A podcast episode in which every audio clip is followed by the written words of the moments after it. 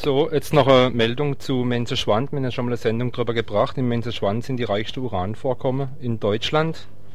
Äh, jetzt hat äh, vor kurzem, ihr habt es vielleicht auch in der Badische Zeitung gelesen, äh, dass die Landesanstalt für Umweltschutz auf Initiative vom Bund äh, eine Radioaktivitätsmessung macht im Grungelbach.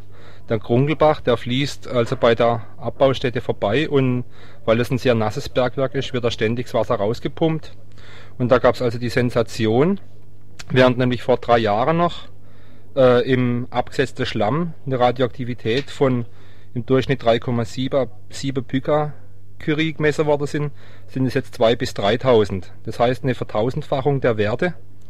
Äh, Im Kernforschungszentrum in Karlsruhe, die diese Messungen vor drei Jahren gemacht haben, sind die halt erstmal ausgeflippt, haben gemeint, das wäre, äh, sie würde darüber lachen, hieß es, und die Konzentrierung sei undenkbar. Äh, was ich, was für uns undenkbar ist, ist die, das Statement, dass das Ganze sehr ungefährlich sein soll. Also dagegen wird einfach überhaupt nichts unternommen.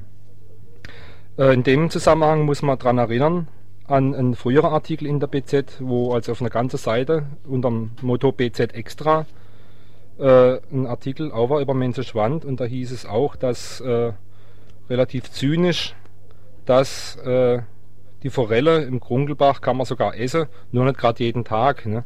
Also da ist schon mal was faul. Und wenn man jetzt, und das war ja äh, unter Zugrundelegung dieser 3,7 Pica Curie. Wenn das jetzt auf, aufs Tausendfache steigt, dann äh, gewinnt das Gerücht, dass die Forelle im Grungelbach jetzt schon abgefischt werden und gar nicht mehr zum Verzehr freigegeben werden, doch sehr an Gewicht. Da möchte ich jetzt noch darauf hinweisen, dass wir am nächsten Dienstag ein größerer aktueller Bericht zum Mensenschwand bringen. Aktuell ist vor allem deshalb, weil in dieser Woche in Stuttgart die Entscheidung über den Antrag der Gewerkschaft Brunhilde auf gewerbsmäßiger Abbau gefällt wird